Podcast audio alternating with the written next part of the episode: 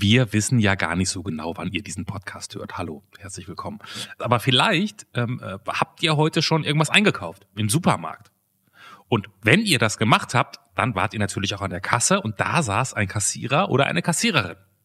Und über diese Person, die dann nachher sagt 23,90 Euro und haben sie eine Payback-Karte oder irgendwie sowas, habt ihr euch vielleicht noch nie Gedanken gemacht? Wer ist die eigentlich? Was hat die für ein Leben? Wie geht's der so? Das könnt ihr heute mit der heutigen Folge von der Anruf nachholen. Mit Sibylle. Sie ist Kassiererin bei der Supermarktkette, zu der wir alle ein Bild im Kopf haben. Bei Aldi. Sie erzählt von Momenten, wo Kunden sich nicht mehr wie Menschen verhalten und eigentlich bekriegen und auf dem Parkplatz fast zusammenschlagen. Aber Sibylle ist natürlich mehr als nur ein Supermarkt.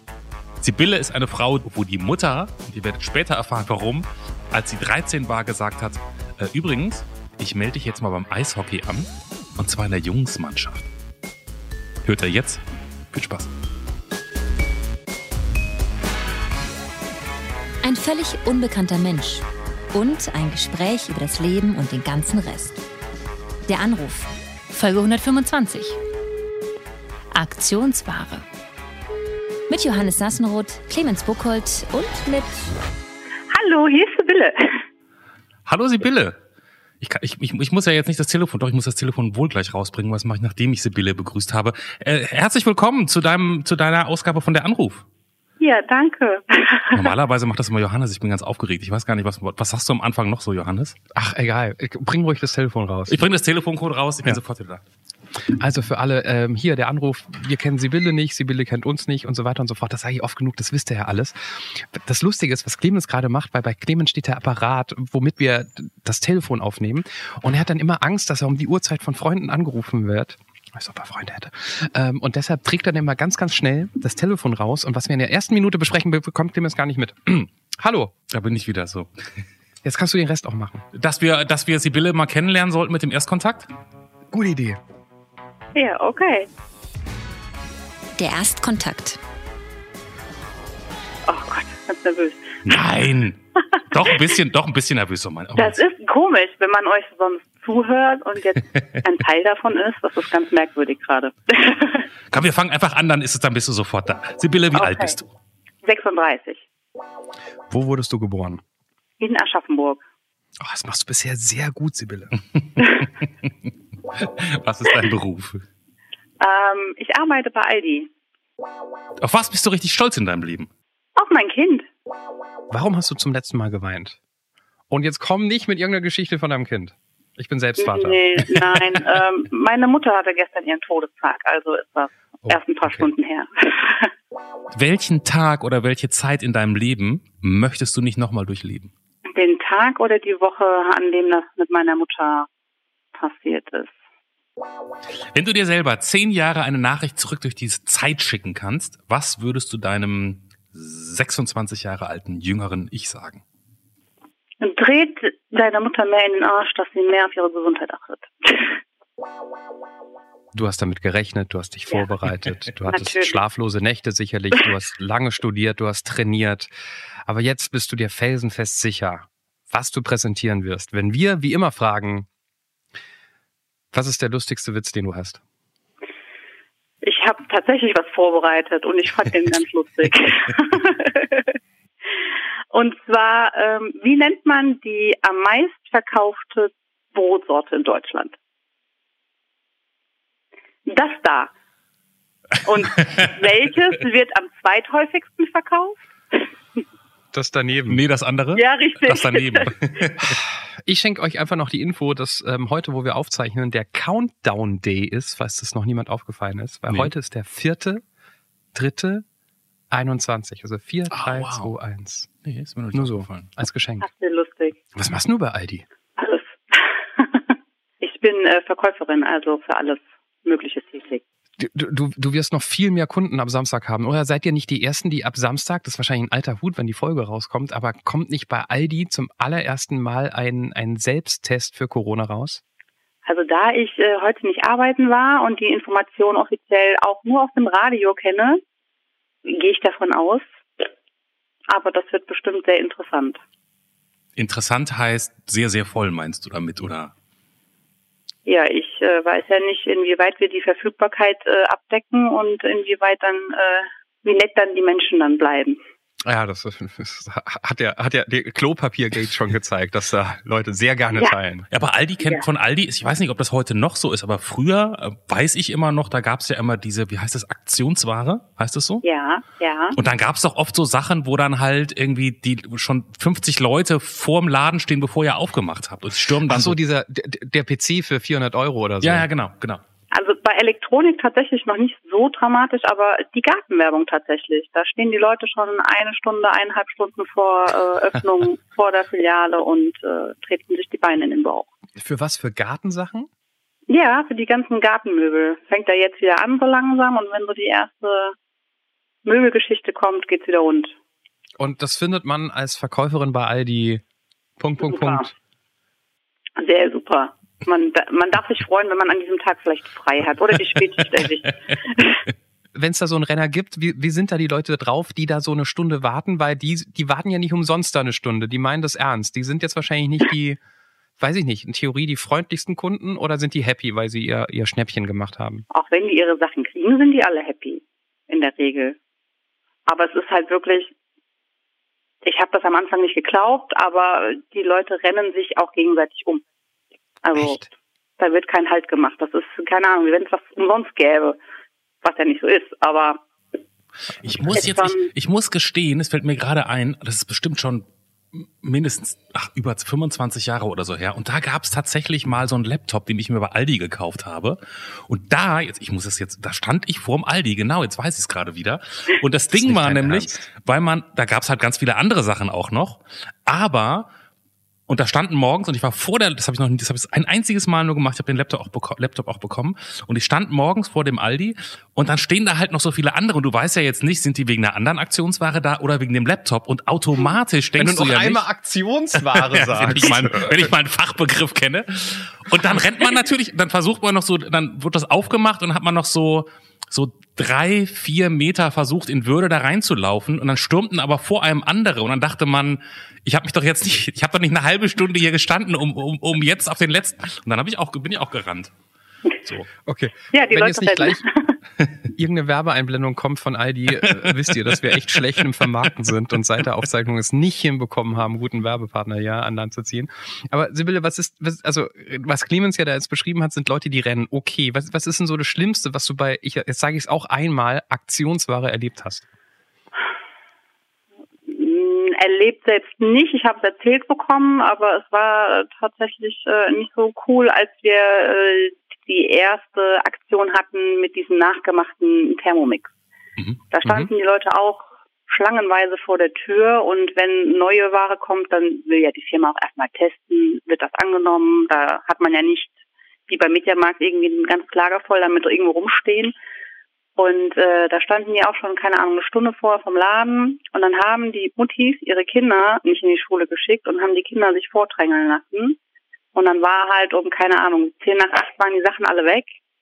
Und dann haben sich auf dem Parkplatz draußen zwei Muttis wohl in die Haare gekriegt, also wortwörtlich. Und äh, haben sich wegen so einem Gerät geklatscht. Weil die eine Mutti halt später kam und hat aber ihr Kind vorgeschickt und das Kind hat das in den Wagen gepackt. Das fand ich krass, wegen so einem doofen Gerät. Und das sind dann meistens auch wahrscheinlich gar nicht so, weißt du, ich könnte es ja verstehen, wenn, wenn das Leute sind, die irgendwie kaum was verdienen und irgendwie jeden Cent zweimal umdrehen müssen, aber das sind wahrscheinlich nicht diese Leute, oder, die dann so durchdrehen. Hm, Ich glaube nicht, nein. Also im Endeffekt, es hat jeder ein Gerät bekommen, weil wir haben dann von jedem, der eins wollte, die Daten aufgenommen und haben die Ware ja nachbestellt zu dem Zeitpunkt und es kam halt etwas später, aber es hat ja jeder so ein Teil gekriegt. Da hätte man sich jetzt nicht irgendwie handgreiflich auf dem Parkplatz lieb haben müssen. Es geht um die Trophäe. Ja, keine Ahnung. wie, äh, wie ist es so bei Aldi zu arbeiten an sich? Also mir persönlich macht das sehr viel Spaß. Das ist äh, jeden Tag was Neues. ja. Also ich habe mich damals jetzt freiwillig dafür entschieden und äh, bin heute noch gerne da. Aber es ist schon, also ich kenne nur eine Person, die mal gearbeitet hat als, als, als ähm, Markt, wie sagt man das, Manager oder so. Und alles, was der immer gesagt hat, war, ich habe noch nie in meinem Leben so viel gearbeitet. Also Und auch die Mitarbeiter, alle müssen ganz schön viel und ganz schön lang arbeiten für Geld, das so überschaubar ist. Was sagst du dazu? Mhm, Ich finde, also dadurch, ich habe vorher als Friseurin gearbeitet und Hm, habe auch okay. viel gearbeitet und lange gearbeitet und habe wesentlich weniger verdient. Und ähm, ich sehe das nicht so. Ich finde, ja, es wird was gefordert, man muss was leisten, weil Geld kriegt man nicht geschenkt, aber ich finde, die Vergütung ist absolut in Ordnung dafür. Natürlich ist da ein großer Druck hinten dran, das ist ein großer Konzern. Klar, die höher stehenden Personen, die haben auch einen ganz anderen Druck, aber die sind ja auch nicht alleine in der Filiale. Also die haben ja in der Regel immer noch mal zwei auf ihrer Ebene, die das ja mittragen. Was heißt großer Druck? Wie spürst du den als Verkäuferin? Gar nicht. Also außer Gar halt Kundenfreundlichkeit oder gut, wenn man jetzt schlechte Arbeit leistet, aber das ist ja in jeder Firma so, ne? Dann kriegt man Ja, ja, mal klar, gesagt, so hör mal, mach das mal besser. Aber ansonsten, es ist halt manchmal stressig, natürlich, aber wer hat keinen Stress auf der Arbeit? Das ist Clemens. Ja, ja. Clemens ist heute ganz Das- entspannt aus der Arbeit das, Ich gekommen. bin ganz ich. gechillt heute. Ich bin heute. Wir haben gerade noch kurz vorher drüber gesprochen, wie entspannt heute mein gechillt mein Arbeitstag heute war. Du hast aber nicht mehr. Ich bin ja. Ich habe letztens noch mal dran gedacht, als ich tatsächlich auch bei Aldi war und an der Kasse stand und habe ich noch mal dran gedacht, dass ja früher hatte Aldi immer diese mega Lichtgeschwindigkeit Kassiererin, als man noch die Zahlen eintippen musste. Ne? Das hast du wahrscheinlich nicht mehr Stimmt. gemacht, oder? Nee, also wir haben immer noch Zahlen, aber nicht mehr so viele wie früher tatsächlich. Das Aber- verlangsamt das Ganze, ja. Aber, aber, aber weißt du, wovon ich spreche? Früher, die immer so, Ja. die immer nur diese Hand auf diesem Tastenblock so trrr, trrr, trrr. Ja. Wahnsinn. Das fand ich immer irre, in welch einem, und es gab, niemand war so schnell wie die Ladies bei Aldi, fand ich. äh, Die fanden, die waren einfach. Es war eine eigene Liga, was die, was das Kassensystem anging. Heute sind die Kunden die schnellsten, weil Aldi hat doch irgendwie diesen immens kurzen Weg nach der Kasse, wo die Ware noch oben liegt und du musst ganz schnell einräumen, bevor alles hinten runterfällt, so ungefähr, oder? ist doch Aldi. Ist überall, oder? Ja, das ist ja bewusst so gemacht, damit man sich eben keine Zeit lässt. Das Ja. berücksichtigen natürlich nicht alle, weil ich meine, die günstigen Preise kommen halt daher, dass halt viel über diesen diese Zeitersparnis reingeholt wird. Das sehen halt leider nicht alle Kunden so. Da kriegt man auch schon mal Rüffel. Aber da die Firma ja sehr kundenorientiert mittlerweile ist und auch darauf achtet, dass wenn man jetzt eine ältere Dame da hat, dass man der jetzt nicht die Sachen in den Einkaufswagen schmeißt. Man kann sich schon dem Kunden anpassen. Das Okay. funktioniert schon. Die meisten spielen ja mit. Geil, also äh, äh, merkst du das, dass sich die Leute immer so auf das Thema schmeißen wie wir gerade? Weil Aldi hat ja schon ein immens starkes Image, auch bei Leuten, die nicht in Aldi gehen. Also Aldi ist eine Marke, ne? Ja, Total. das stimmt. Also ich muss auch sagen, ich bin auch schon immer eher der Aldi-Kunde gewesen als der Lidl-Kunde. Obwohl die sich ja mittlerweile auch optisch relativ ähneln. Den gleichen Dings. Äh, Aber Aldi ist doch jetzt, geht doch jetzt ganz, ganz massiv so in diese, in diese Bio-Richtung eigentlich. Das macht Lidl nicht so stark, oder? mh, ich sag mal so, die nehmen sich auf lange Zeit gesehen, nehmen die sich beide, glaube ich, nichts. Ja. Was der eine früher hat, macht der andere später und umgedreht. Ich meine, also so, wenn, ich finde, wenn man heute so bei mir um die Ecke ist, ein 150 Meter weg ist so ein Aldi-Markt. Und früher war ja dieses Konzept noch, da haben die ja quasi, da standen ja die Paletten im Laden. Mhm. Ich erzähle von, von vor dem Krieg. Da stand, ne, standen die Paletten und da musste man sich das so aus den Kartons rausholen. Und das hat ja, das ist ja null mehr so. Also diese, das da irgendwie, da ist gutes Licht, die Regale, das sieht alles irgendwie aus, das kann was. Und früher musste man immer, immer, wenn wir früher als Familie einkaufen waren, dann wurde nach wenigen Minuten, weil meine Mutter das so gut getimt hatte, hieß es dann immer, Clemens, stell dich schon mal an. So, weil man da immer so lange warten musste. Und dann hatte ich immer Schiss, dass ich ohne Portemonnaie, also manchmal passiert es dann, dass man schon am Band stand und schon Ja. auflegt und meine Mutter war nirgendwo zu sehen. Ein riesengroßer Albtraum. Und auch der das Albtraum ist ja eines heute- jeden Kindes, ne? Ja. Weil man sich denkt, ich bin hier mit dem Wagen und ich bin dran und wo ist Mama und soll ich jetzt jemand vorlassen? Oh mein Gott! Und dann kommt sie und wir sind nicht dran und ja, ich, ich kenne die Situation. Und, und heute habt ihr doch an der Aldi-Kasse, also da stehen doch jetzt keine, keine zehn Leute mehr an, da macht ihr doch direkt Nein. zwei, drei neue auf, Ja. oder? Ja, ja. Also da gibt es auch natürlich eine Vorschrift, dass man eben nicht so viele Leute dastehen lassen soll. Es kommt immer drauf an, wenn jetzt natürlich jeder Kunde nur zwei Sachen auf dem Arm hat, da braucht man jetzt nicht unbedingt die Kollegin aus dem Laden rausholen, aber in der Regel wird da schon zeitnah aufgemacht. Aber manchmal geht das schneller, wie man gucken kann. Da sitzt man da und denkt, ach, da sind nur zwei Leute und dann zieht man drei Sachen über, über die Kasse und auf einmal stehen da zehn Leute. Dann muss ich dich kurz noch was fragen, weil ich letztens in einem nicht Aldi-Supermarkt, sondern in einem anderen Supermarkt ähm, hat habe ich das Gespräch von der Kassiererin mit einem Kunden direkt vor mir waren äh, mitbekommen und ich hab, war mir nicht sicher, ob die Kassiererin Scherz macht oder nicht und die kam irgendwie drauf und der Kunde fragte, wann wissen Sie eigentlich, wann Sie eine neue Kasse aufmachen müssen? Und dann meinte die Kassiererin, wir haben so ein Lasersystem, das den Raum abtastet und mir, mir mit einer Lampe signalisiert, wann ich einen Kollegen oder dann wird automatisch der nächste Kollege gerufen. Und irgendwie Ach, hat sie das aber mit so einem, ich dachte so, entweder ist es mega Hightech oder Nein. es stimmt nicht, oder? Nein. Also das habe ich noch nie gehört. Okay, gut. Dann, die hat das mit so einem, ich habe auch gedacht, ich, ich bin mir nicht sicher, ob das jetzt stimmt. Das hat die mit so einem, mit so einem Lächeln gesagt. Aber der Kunde also, fand zwar, glaube ich, ganz beeindruckt, ich auch ein bisschen. Ehrlich. Hast du jemals erlebt, jemals, dass, dass, dass ein Kollege oder eine Kollegin einfach so zur Kasse kam? Entweder wurde doch irgendwie gesagt, Frau Meier, die drei bitte, Frau Meier. Oder jemand hat diese, diese Glocke gedrückt oder nee, so. Nee, nee, nee, also, nee. Bei dem Supermarkt, wo ich jetzt immer, weil der hier bei mir in der Straße ist, da stehst du an und sobald da irgendwie, ich glaube, immer mehr als drei Leute anstehen, kommt automatisch, wir öffnen Kasse drei für Sie. Und dann, das sagt halt eine automatisierte Stimme und dann kommt auch immer jemand, der wahrscheinlich gerade was anderes gemacht hat und total genervt ist, dass er jetzt liegen lassen muss. Und dann haben die immer ganz viele Kassen auf. Irre. So. Aber okay, den, den Laser gibt's nicht, das war. Also bei uns funktioniert das entweder über das Klingeln oder über Headsets tatsächlich auch, dass mhm. man sagt, kannst du mal eben. Mhm. Oder manchmal ist das auch eine Absprache, wenn der, der die zweite Kasse macht, im vorderen Bereich bleibt, dann muss man ja nur die Kasse aufdrücken und dann hört er das ja. Also das ist Aber Sibylle ist ja mehr als ein Supermarkt. ähm, ja. Ich, ich, fang, ich mache auch gar nicht erst das Fass auf, dass, dass ähm, Getränke, dass ähm, Leergutannahmeautomaten in Supermärkten die Hölle sind. Ja. Für Mitarbeiter und für Kunden.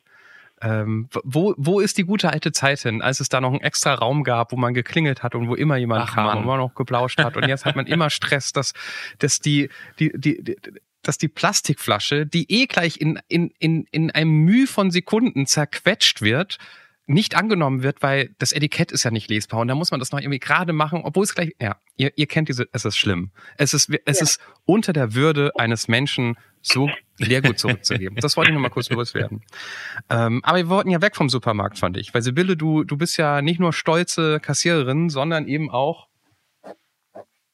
ich muss mich kurz umdrehen, weil ich sitze gerade im Schlafzimmer so. und deshalb sind meine Notizen auf dem Bett. so eine Aschaffenburgerin. Ja. Lebst du da auch noch? Nein, ich äh, wohne in Krefrath am Niederrhein. Die Eissporthalle. Ja. Yay, da bin ich früher mal Schlittschuhlaufen gegangen. Ja, geht okay. ja leider gerade nicht. Ja, aber die gibt's noch, oder? Die gibt es noch, ja. Also vor zwei Wochen, drei Wochen sind wir hier noch auf äh, den Feldern Schlittschuh gelaufen, weil die zugefroren waren. Ja. Das war ziemlich cool. Wow. Ich weiß nur, dass ja. es, ja, das ist, das ist leider das Einzige, was ich zu Grefrath sagen kann, weil das war die nächste Eissporthalle von da, wo ich aufgewachsen bin und äh, einmal im Jahr sind man dann, ist man oder zweimal im Jahr ist man nach Grefrath Schlittschuhlaufen gefahren. Vielleicht kennst du ähm, Sibylles Mann, weil du aus der gleichen Gegend kommst und ja, Sibylle das kann gut sein, das weiß Mann dahin. ich wohne erst seit zweieinhalb Jahren hier. Oh. Zweieinhalb, drei Jahren. Und die, ja. die, hat die Liebe dorthin verschlagen, oder? Ja, mein Mann stammt von hier und ja. Und davor mhm. warst du aber noch in Aschaffenburg, oder? Mhm, genau. Also wir haben, das ist ein bisschen komplizierter. Also ich stamme aus Aschaffenburg und bin 2012 nach Viersen zu meinem Mann gezogen. Da haben wir zwei Jahre lang gelebt. Dann haben wir uns äh, mal kurzzeitig getrennt. Dann bin ich wieder zurück in die Heimat und ähm, ja, unser Weg war dann anscheinend doch nicht zu Ende. Wir haben dann wieder zueinander gefunden und dann kam er ein Jahr nach Aschaffenburg und da ja dann der Nachwuchs kam, haben wir gesagt, gut, dann gehen wir zurück nach NRW. Da haben wir ein bisschen mehr Unterstützung von Family und Co. Ja, und jetzt sind wir hier. Moment mal eben. Also, ihr war zusammen? Mhm. Und dann habt ihr euch so, passt nicht, oder habt ihr euch dramatisch getrennt, oder wie, wie habt ihr, wie seid ihr auseinandergegangen? Ja, also wir hatten vorher ja, oh Gott, ich glaube sechs Jahre eine Fernbeziehung und sind dann zusammengezogen und ja. Und dann ist daneben gegangen? Ja, es hat natürlich noch ein bisschen gedauert. Also wir waren zwei Jahre, haben wir da zusammen gelebt, aber es war halt, ja, ich war Ende 20, wollte einen Schritt weiter, mein Mann noch nicht so ganz. Und, Kinder kriegen äh, oder was meinst du mit Schritt weiter? Ja, ich bin anscheinend irgendwann mal morgens aufgewacht und habe gesagt, so Hormone sagen, es muss losgehen. äh, mein Mann fand das ganz schrecklich. Ich habe das wohl nicht mitgekriegt, dass das so dramatisch war. Und ja, wir hatten einfach Schwierigkeiten, dann, ähm, oder ich hatte auch Schwierigkeiten, Fuß zu fassen. Ich habe ja dann noch als Friseurin gearbeitet, ziemlich viel. Mhm. Und soziale Kontakte und so war schwierig. Also nur der Freundeskreis von meinem Mann und das war alles toll und cool, aber das ist ja nicht das, was, also ne, What's die haben mir nicht mhm. ausgesucht. Ja. Und ähm, ja, dann hatten wir ein paar Schwierigkeiten und dann haben wir gesagt, nee, das funktioniert so nicht mehr. Wir sind nicht happy. Und dann haben wir gesagt, wir, äh, wir trennen uns. Also, ja. aber, aber klingt nach einem friedlichen Auseinandergehen. Ja, ja, sehr friedlich. Und dann konntet ihr aber doch nicht voneinander lassen, oder? Ja, wir haben dann mal versucht, äh, den Kontakt zu vermeiden. Das hat dann mal mehr geklappt, mal bist weniger. Du, bist du denn dann wieder zurück nach Aschaffenburg gezogen? Ja, ich bin mit ah. 30 wieder bei meiner Mama eingezogen. hab noch geil. angefangen Richtig und habe gedacht, das geht gar nicht. das war damals echt schlimm. Das kann man sehr gut nachvollziehen, ja. ja, das war schlimm. Aber im Nachhinein, klar war das eine schlimme Zeit weil auch meine Freundin in Aschaffenburg, die haben ja ihr Leben alle weitergelebt und ähm, ich kam dann wieder da rein und dann auch noch als Single mhm. sozusagen. Das war ganz, ganz schlimm. Dann habe ich bei Aldi angefangen und habe gedacht, so, ach Kacke, was ist das denn hier? Und habe nach zwei Wochen gedacht, ich schmeiß das wieder hin. Das war mir zu anstrengend. Meine Nägel sind kaputt gegangen. Ich hatte überall blaue Flecke und Kratzer und hatte schon Plan B im Kopf und auf einmal fing das an, Spaß zu machen. Wenn man dann so verstanden hat, von was die Leute da sprechen, was man tun soll, weil es gibt ja für alles auch so ein paar Begriffe. Und dann war ich im Team integriert und auf einmal wurde das richtig cool. Und ähm, ja, dann hat mir das Spaß gemacht. Ich bin dann auch relativ schnell etwas höher gestiegen, weil ich wohl auch nicht ganz so doof war mit dem, was ich getan habe. Und ähm, ja, habe mir mein Leben wieder aufgebaut und äh, irgendwann kam dann mein Mann wieder dazu. Ja, unser Hund wurde krank und da habe ich ihn angerufen und so. euer, euer gemeinsamer Hund sozusagen. Ja. Ah, okay. Der hatte dann eine schwere OP und äh, wir wussten nicht, ob die das schafft und dann haben wir uns wieder getroffen. Und dann haben wir festgestellt, ach Mist, eigentlich war das durch, aber irgendwie doch nicht. Und dann ging alles ziemlich rasant. Das, das heißt aber auch, dass dein Mann dann im zweiten Anlauf, dein Mann heißt übrigens, ihr habt inzwischen geheiratet. Ja. Ja. Das heißt, dass dein Mann dann aber im zweiten Anlauf, als du vielleicht mal ganz dezent so ein Thema wie Kinder angesprochen hast, nicht schlechte Laune bekommen hat. Nein, er wusste, wenn er sich nochmal auf mich einlässt, dass äh, das bedeutet, da muss dann äh, irgendwann geheiratet werden und da muss zeitnah äh, über Kinder gesprochen werden, zumindest. Mhm. Da muss geheiratet werden, das ist sehr wichtig. Also ja, ja. ja, ist ja okay. Also, Kann man ja machen. Das, das, das gehörte dazu. Ja, ging dann auch schnell. Also wir sind wieder zusammengekommen. Ich glaube, vier Monate später hat er mir den Antrag gemacht und äh, eineinhalb Jahre später haben wir dann gesagt, oh, jetzt äh, schießen wir mal scharf. Aber nochmal ganz, es ging, jetzt, es ging jetzt ja sehr schnell, ne? Also der Hund ist, der Hund wird krank. Du sagst deinem Lebt Ex, der Hund noch? Ex, Ex, Nein, der Hund ist leider oh. letzten September verstorben. Aber sozusagen, du sagst deinem damaligen Ex-Freund ja noch, du, unser gemeinsamer Hund, dem geht's nicht so gut, dann was macht der? Kommt der vorbei oder was macht der? Oder telefoniert man da viel oder? Nein, wir hatten, wir hatten, glaube ich, nur geschrieben. Ich weiß gar nicht, ob wir telefoniert hatten. Ähm, und als es dem Hund dann besser ging, haben wir äh, ja trotzdem noch Kontakt gehabt und irgendwann kam dann so der Kommentar, hör mal, ich äh, würde Bonsai, so hieß sie, ich würde Bonsai gerne sehen und lass uns auf halber Strecke mal treffen. Und ähm, ja, dann habe ich mir gedacht, ja, warum nicht? Wir sind ja nicht im Bösen auseinandergegangen. Mhm. Und bin da hingefahren und war der festen Überzeugung, dass das durch ist weil mir ging es gut. Also ich habe mich wohl gefühlt. Und ja, dann haben wir uns gesehen und äh, dann habe ich gedacht, scheiße, das ist doch nicht durch. Aber dann, wenn du sagst, dass das danach alles ganz schnell ging, dann dann war da auch ganz schnell wieder eine Vertrautheit. Ihr seid nicht bei Ja. Null angefangen oder, oder? Nein, haben wir nicht.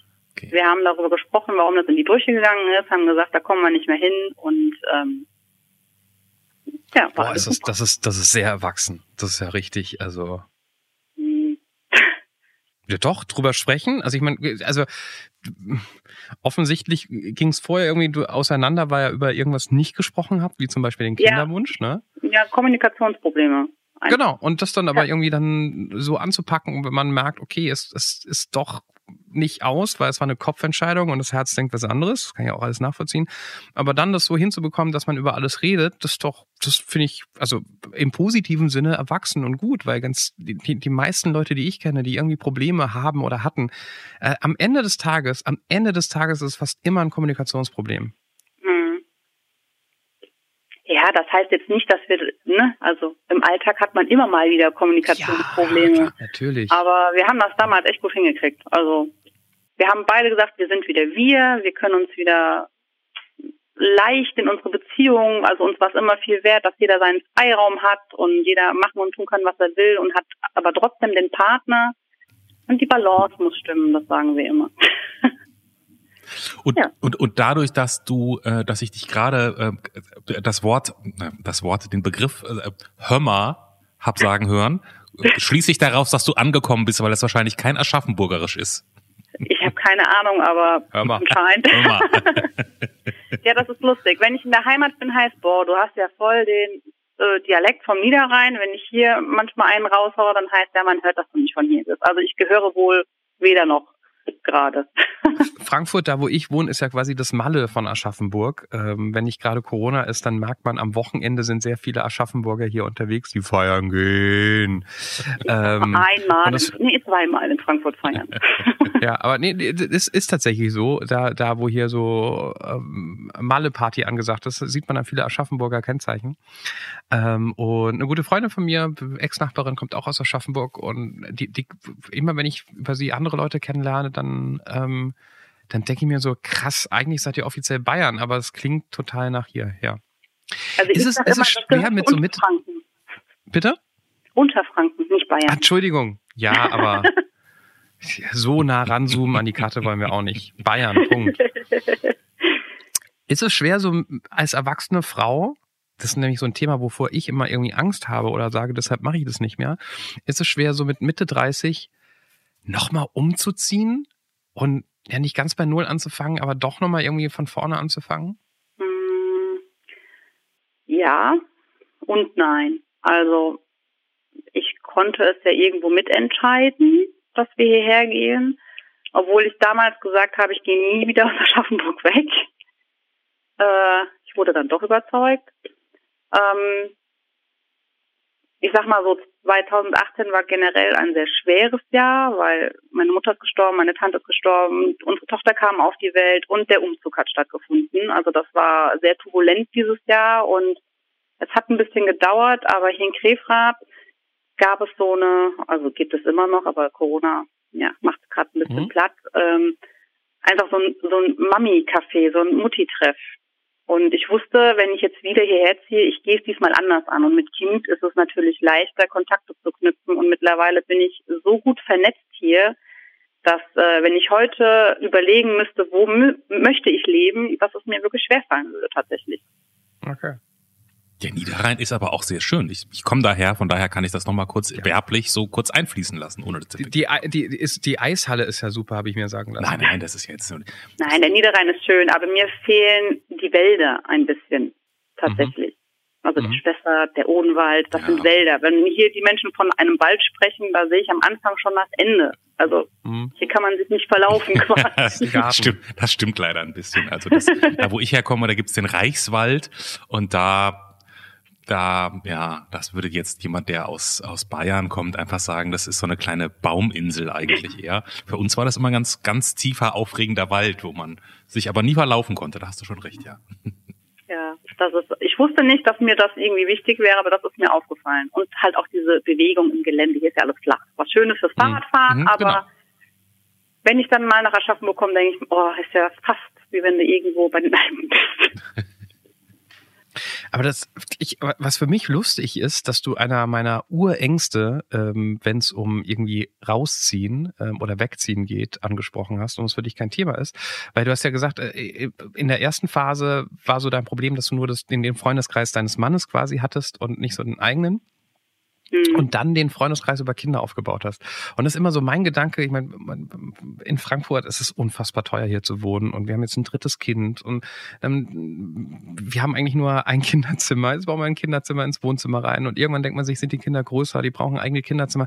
Wir werden uns hier in der Gegend dann einfach kein, keine Wohnung leisten können, sondern werden rausziehen. Und meine, meine Angst ist dann immer, wenn man dann als erwachsener Mensch irgendwie von vorne anfängt, wie lernt man Leute kennen, ja irgendwie nur über Kinder oder so, weil, oder, oder Sportverein, wo ich nicht bin. Und irgendwie finde ich, das Thema Kind ist in meinem Leben schon so dominierend, was Organisation angeht. Und ich liebe meine Kinder. Ich rede jetzt nur für diesen Organisationsaspekt, dass ich irgendwie nicht wahrhaben möchte oder dass ich Angst davor habe, woanders hinzugehen und dann nur noch über Kinder Menschen kennenzulernen, weil man da, ich merke es ja selbst im Kindergarten jetzt, da kommt man tatsächlich in Kontakt mit anderen. Und da hatte ich so Angst vor. Nein, also Nein. Ich? Also ich rede ja nur von mir. Ich tolle Menschen kennengelernt dadurch. Und da geht es ja auch nicht immer nur um die Kinder. Ne? Also jetzt ist es ja so toll vom Alter her, die können ja auch mal zusammen spielen und wir können sagen, okay, die Männer ja. machen das jetzt und die Mamis gehen jetzt ein Weinchen trinken. Alles gut, aber auch, auch Menschen, die ich mag, die ich über Kinder kennengelernt habe, mit denen ich mich unterhalten kann und die, die ich grundsympathisch finde, ich merke immer, dass man halt ganz oft auf dieses Thema Kind zurückkommt. Und ich versuche dann immer das Gespräch mal woanders hinzulenken, weil ich mir denke, ey, wir, mein, mein, mein ganzer Alltag besteht aus Kind und die spielen gerade und das nochmal was anderes sehen. Und die kommen dann immer zurück auf Kind. Und ich glaube, wahrscheinlich ich weiß auch nicht. Wahrscheinlich irgendwie denke ich mir so, es muss doch noch mal was anderes geben im Leben und oder wahrscheinlich ist es eine verfrühte Midlife-Crisis und ich jammer noch äh, den Abenden nach, wo man irgendwie Samstag nachts bis um drei weg war, was ich heute konditionstechnisch einfach nicht mehr durchstehen würde, weil ich ja auch schon nachmittags um drei anfange zu trinken. Wegen Kinder. Weil man weiß, man bleibt nicht lange auf. Nicht wegen den, ich trinke nicht wegen der Kinder. Du Johannes, ich glaube, du, du, du musst irgendwann nochmal alleine bei der Anruf anrufen und dann sprechen ja. wir dann nochmal ganz ausführlich drüber. Herr Clemens, ich kenne dich zwar, aber ich, ich würde ja gerne noch, weil du das in dem Fragebogen dieser Name so oft fiel, deine Mutter. Ja, ein ganz und, wichtiger Mensch. Und dann hast du gesagt, wenn du deiner, deinem eigenen Ich vor zehn Jahren was sagen würdest, dann würdest du sagen, tritt deiner Mutter in den Arsch, damit sie mehr auf ihre Gesundheit achtet. Das klingt so ein bisschen, als wenn du sauer bist auf deine Mutter? Nein, nein, nein. Also was hätte sie Mutter, machen müssen? Ja. Meine Mutter konnte ja nichts dafür. Also sie hatte einen äh, Gehirntumor mhm. und sie ist ja vorher zu Ärzten gegangen. Die haben sie halt nur nicht richtig untersucht oder haben halt immer wieder andere Erklärungen gehabt für ihre Symptome. Und äh, mit dem heutigen Wissen würde ich sie vielleicht, ja, sie hat damals in Kerpen gewohnt und ich in Aschaffenburg, da war halt auch eine große Distanz. Ich hätte vielleicht ein bisschen mehr, komm, geh doch nochmal zu dem Arzt oder hierhin und hätte man das früher erkannt, wäre es vielleicht anders ausgegangen. Okay. Aber es wurde montags erkannt und samstags war sie nicht mehr da. Also es oh. war ziemlich. Oh, krass. das ging ganz schnell, okay. okay. Ja. Und was waren denn so Symptome? Also sie hatte Kopfschmerzen und ständig gebrochen und das über mehrere Monate und meine Mutter hatte nie in ihrem Leben Kopfschmerzen. Und ähm, ja, dann ging es jetzt zwischendrin mal besser und äh, dann kam das alles wieder, also so, dass sie kein Auto fahren mehr konnte. Also sie musste von der Arbeit abgeholt werden und wie gesagt, ist von Arzt zu Arzt also sie ist montags in die Klinik und die wollten die wieder wegschicken, dann hat sie sich aber da übergeben und dann haben die gesagt, ja okay, wir gucken doch mal. Und mhm. dieses, oh, das ist was, da sind wir zu klein für, wurde dann in die nächste Klinik gebracht. Dort wurde dann etwas mehr untersucht. Da hieß es dann schon, muss in die Uniklinik Köln, da ist was im Kopf. Mhm. Und äh, ja, Donnerstag war die OP, weil die haben gesagt, äh, meine Mutter hätte so noch 14 Tage gehabt, weil das wohl schon ziemlich groß war und die waren ziemlich überrascht, dass meine Mutter überhaupt noch aufrecht stehen konnte. Wow. Und ja, dann war die Operation, die hat sie auch überstanden, hat danach noch, als wir dann rein durften, noch gesagt, du bist die und die, du hast da Geburtstag, ich kann die Uhrzeit lesen, also uns noch gezeigt, hör mal, ich bin nicht Matsche im Kopf. Mhm, mhm. Und ähm, aber in der Nacht danach kamen dann Komplikationen und ähm, der Hirndruck ist angestiegen und dann war sie okay. hirntot. Jetzt verstehe ich, warum du vorhin als wir bei der Frage mit dem sozusagen Löschen oder was man nicht nochmal, da hast du gesagt, Tag oder Woche sozusagen äh, zwischengeschwankt, jetzt, jetzt, jetzt verstehe ich das. Du hast dich zum Schlu guten Schluss für den Tag entschieden. Das heißt, der Tag, wo dann deine Mutter in, in dieser großen Plötzlichkeit verstorben ist, hat dir wahrscheinlich jeden Boden unter den Füßen weggezogen. Ja, ich habe also für uns war die Operation das große. Mal gucken, ob das alles funktioniert. Also mhm. wir hatten sehr große Angst davor. Und als sie das überstanden hatte, sind wir abends total erleichtert aus der Klinik raus, sind zu ihrer Wohnung gefahren. Da haben wir ja dann übernachtet und äh, ja, ich hatte zwar dann noch unsere Spaghetti ähm, total verwirrt, der Spur war. Ich war ja auch hochschwanger. Ich hatte zwei Wochen vorher noch Frühwehen in der 26. Woche. Also es kam halt alles oben drauf. Mhm. Durfte mich also auch nicht aufregen. Und ähm, als dann freitags morgens ähm, ihr Partner mich anrief und sagte, hör mal, die Klinik hat mich angerufen, wir sollen sofort kommen, habe ich schon gedacht, so, also erstmal war ich sauer, warum haben die nicht mich angerufen? Mhm. Und äh, dann sind wir da hingefahren und dann mussten wir warten. Und das war so für mich so, hm, da in meiner Familie leider schon sehr viele Menschen an Krebs gestorben sind, dachte ich so, okay, die hatte sehr starke Schmerzen, die haben die jetzt ins künstliche Koma gelegt, damit die sich besser erholen kann und dachte an sowas. Und dann kam irgendwann nach drei Stunden die Ärztin und dann sind wir anstatt rechts zu meiner Mutter, sind wir nach links in einen Konferenzraum und da wusste ich schon, irgendwas stimmt nicht. Und äh, ja, als sie das dann so runtergeleiert hat, habe ich, also ich habe das zwar gehört, aber habe gedacht, die erzählt totalen Schwachsinn. Das, ist, das kann nicht. Die hat die OP geschafft, alles ist gut. Ja. Ja. Das war, ähm, das war ziemlich krass. Und ähm, ja, der Tag, an dem sie offiziell gestorben ist, weil wir ja dann die Maschinen ausstellen haben lassen, war sehr schwer, weil das ist dieses typische uns ja verabschieden und dann redet man mit so einer Hülle und ähm, hochschwanger.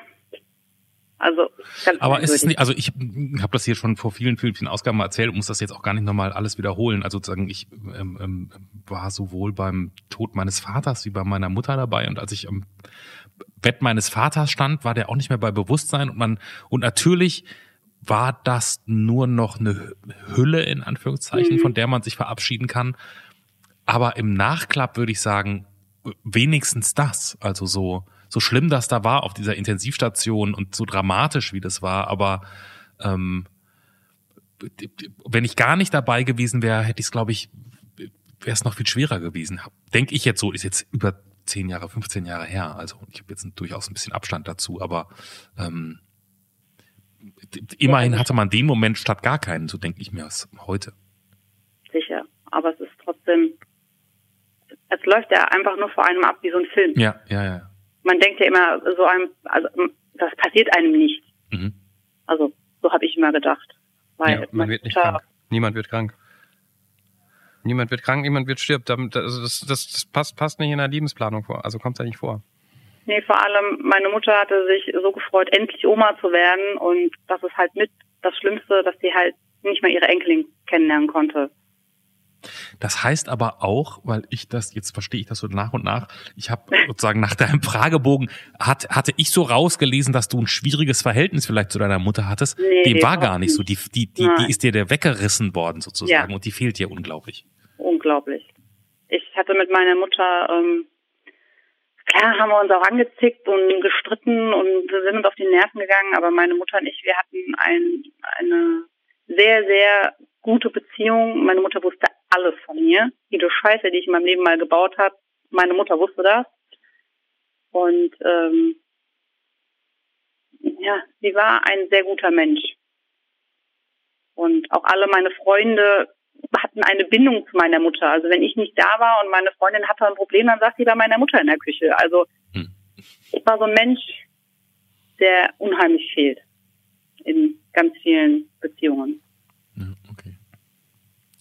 Und wie war dann, also das ist zwei Jahre her? Nee, drei. Drei. Drei. Ja. Wie ist dann so der dritte Todestag? Äh, es war dieses Jahr sehr schlimm. Also der, ich hatte mit meinem Mann die Tage noch darüber gesprochen. Der erste Todestag war, äh, auch sehr schlimm. Also ich habe mir da auch schön die Breitseite gegeben, so mit Fotos und Videos und allem drum und dran. Mir ging es dann danach besser, nachdem es natürlich erstmal schlimmer war. Und dann war für mich so dieses, okay, ab morgen hast du alles schon mal erlebt ohne sie. Also das war so ein kleiner, mhm. es wird vielleicht jetzt besser. Und letztes Jahr kam Corona. Die Kleine hatte Eingewöhnung im Kindergarten. Es war, mein Mann hatte äh, nicht frei, der war arbeiten. Also es war so ein ganz normaler Tag. Da ging das ein bisschen irgendwie unter. Und dieses Jahr, ähm, keine Ahnung warum, war es sehr, sehr schlimm. Also schon die Tage davor. Ja.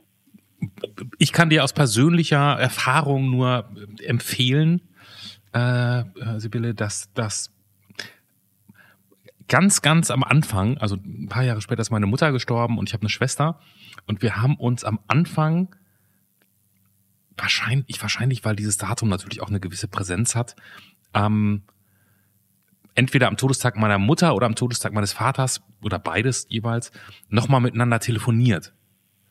Mhm. Ähm, und das machen wir heute eigentlich nicht mehr, weil wir diesen Todestag, dem wir gar nicht mehr so eine Bedeutung schenken, sondern dann connecten wir uns vielleicht lieber eher am, am Geburtstag unserer Eltern oder wenn wir so mhm. mal eine, aber diesen, speziell diesen schmerzvollen Tag des Abschieds, ähm, haben wir so ein bisschen hinter uns gelassen, weil wenn ich an meine Eltern denken möchte, dann lieber in anderen Situationen und andere Momente, die, die explizit nicht mit diesem Tag verknüpft sind. So, dass ähm, vielleicht, vielleicht kannst du den ja irgendwann mal loslassen und und machst am, ja, am, am Geburtstag deiner Mutter einen Sekt auf oder so.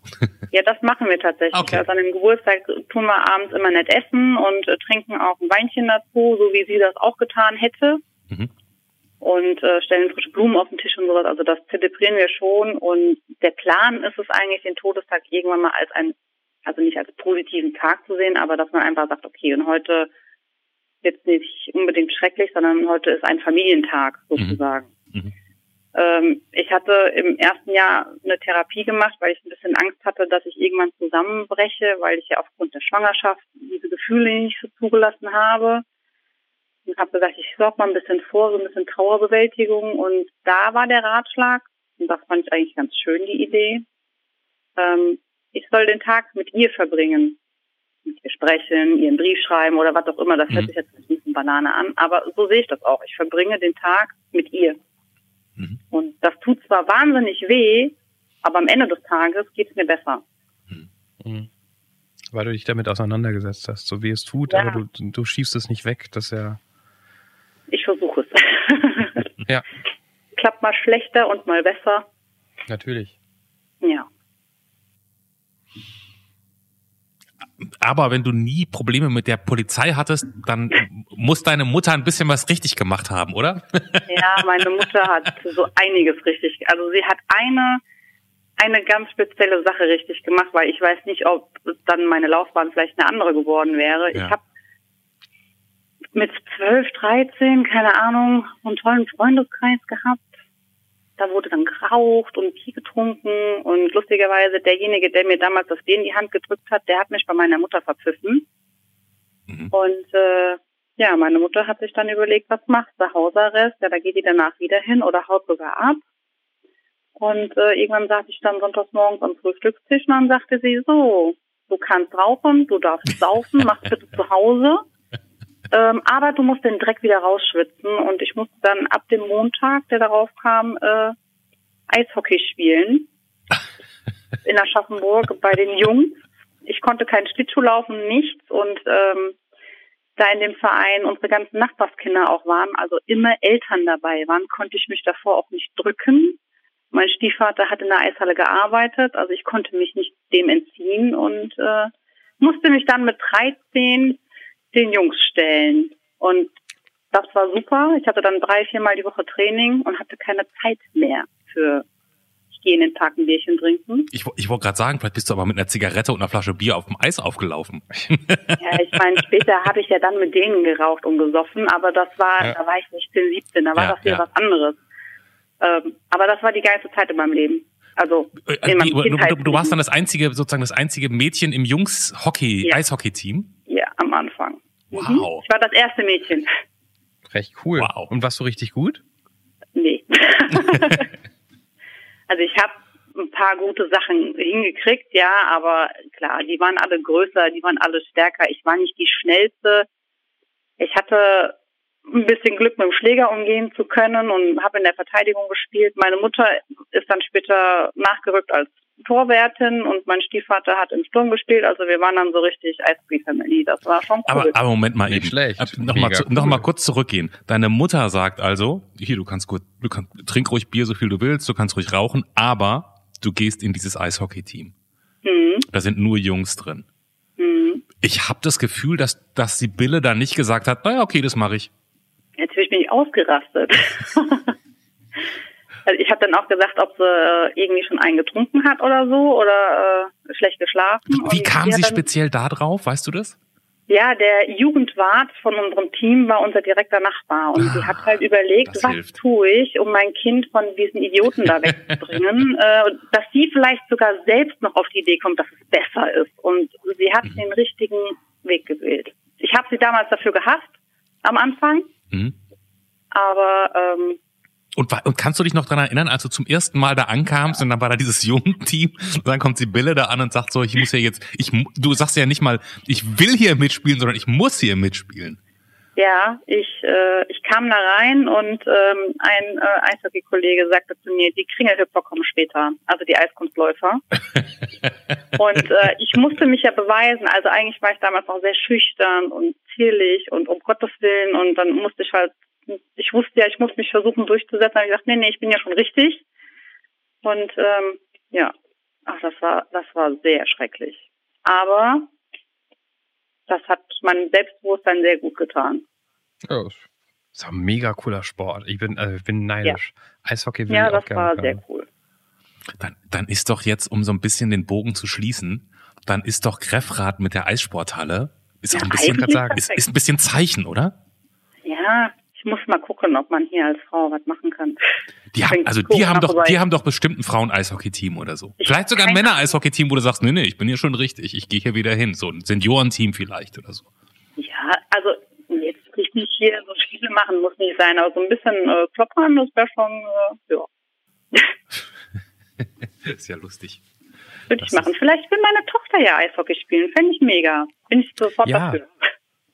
Es ist, glaube ich, auch nichts Schöneres, gerade als, als, ähm, als Eltern, die den Haushalt schmeißen, so eine schön vollgeschwitzte Eishockey-Montur sauber zu machen. Das ist. Gute Freunde von mir haben immer Eishockey gespielt. Das, die hat man danach nicht sehen wollen, weil. Ja, das, Ne?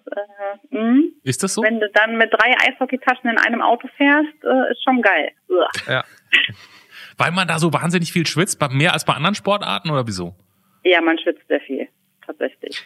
Du hast ja auch ewig viel an, diese Ja, ganze ja dieses Schutzzeug ganze dann Zeug und so an. weiter. Und Also alleine beim Anziehen wird dir schon warm. Und dann gehst du ja aufs Eis, dann bewegst du dich zwei, drei Meter und dann frieren tut man nicht. Okay. Wie, wie lange hast du gespielt? Wie viele Jahre?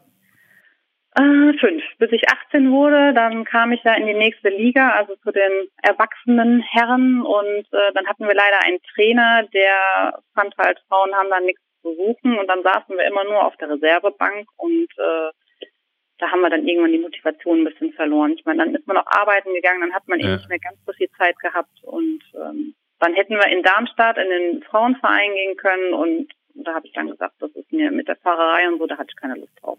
Aber Ja, du, ja. du warst die unfreiwilligerweise die Eisbrecherin sozusagen im, im Eishockey in Aschaffenburg. Oh, oh, oh, schönes für, Wort. für die Frauen sozusagen. Erstmal. Ja, danach kam noch ein Mädel und dann kam auch noch ein Mädel und äh, am Ende war aber nur ich da. Aber super, das ist ja wirklich. Und hat, hat, hast du deiner Mutter jemals gesagt, dass du im Nachklapp irgendwann mal fandest, dass das eine gute Idee war? Oder hast du ihr den Triumph nicht gegönnt? nee, doch. Doch. Da wir ja immer sehr offen miteinander waren, habe ich schon gesagt, das hat, das hat sie damals schon richtig gemacht. Das, war äh, wirklich eine ungewöhnliche pädagogische Maßnahme, würde ich sagen. Ich fürchte, dass, falls deine, was, äh, hast du Junge oder Mädchen? Mädchen. Falls deine Tochter sich irgendwann mal so, einen- so einen richtigen Schnitzer erlaubt, dann muss sie damit rechnen, dass, dass Mutti Sibylle mit irgendeiner krassen Maßnahme kommt, womit sie nicht rechnet, vermute ich mal. Ich hoffe, dass ich so eine geniale Idee habe. Ja. Das, das lässt sich auch mal, wenn es mit Aldi nicht mehr so läuft, super gut vermarkten. Die Eishockey-Methode, das wird ein Buch. Oh ja, das stimmt. Also ja. Eine Spiegel-Bestseller. gute Idee. das stimmt, das stimmt. Die Eishockey-Methode. Kalt, aber mit ganz viel Wärme. Weißt du? Ja. War schon. Mit, mit, mit Herzenswärme aufs Eis oder irgendwie so, ja, ja. Ja. Okay. Sibylle, Ja. War doch gar nicht so schlimm, oder? Nein. Und nach drei Minuten denkt man doch, wir kennen uns schon ewig und zu, zumindest geht's mir immer so mit, mit, mit den Leuten, die hier anrufen und mit dir sowieso, finde ich. Ja, ich meine, das ist, ihr fragt ja auch schon gezielt, da muss man ja irgendwas antworten. Aber es ist schon erstmal so komisch, wenn man das ja sonst so bei Spotify abhört und dann so, okay, jetzt reden die mit einem selbst. Schon komisch. wir fragen auch gezielt, wenn ihr wüsstet, wie wir das hier machen. Wir kommen meist, mei- also zu, in 90 Prozent der Fälle reden Clemens und ich zwei Minuten vorher, wie fertig wir eigentlich sind, wegen Job oder was auch immer oder Familie oder, oder das ist passiert. Dann machen wir uns beide noch einen Wein auf, sind müde, trinken Alkohol und hören zu und ja, also das- gezielt Wein ist da ich jetzt nichts dran. Den Wein habe ich ja auch stehen. Ja, Ich also. musste mir ja Mut antrinken. Dann können wir es an der Stelle nochmal ganz kurz sagen, glaube ich, ne? Der Anrufpodcast.de, falls ihr jetzt auch denkt, wie Sibylle, möchte ich auch mal mitmachen, geht ihr einfach hin, äh, müsst da ganz wenig äh, Telefonnummer eingeben und so und der Rest passiert dann alles von alleine. Und äh, Sibylle, du würdest jetzt sagen, ist zu empfehlen, oder? Ich will es dir jetzt nicht im, in den Mund legen, aber so ein bisschen wohl. Also mein Mann hat mich ja auf euch gebracht. Ah, und ähm, ja, bitte melden sich ganz viele Leute, weil der ist bald durch mit euren ganzen Folgen und der braucht Nachschub. Bevor wir sagen, vielen Dank fürs Mitmachen und dir noch einen schönen Abend, darfst du natürlich noch entscheiden, was alle anderen schon wissen, was dein Cover ist von dieser Folge. Ich habe eine Idee, bin mal gespannt. Dann nehmen wir doch den Schlittschuh, das ist doch eine gute Idee. Das lag fast schon ein bisschen auf. Vielleicht nicht auf der Hand, aber auf dem Eis. ähm, Sibylle, wie gesagt, vielen Dank fürs Mitmachen. Ja, danke euch. Das war Der Anruf. Von und mit Clemens Buchholz und Johannes Sassenroth. Technische Unterstützung Andreas Deile. Die Stimme im Layout, also ich, Andrea Losleben. Für mehr Infos und Mitmachen der Anruf podcast.de.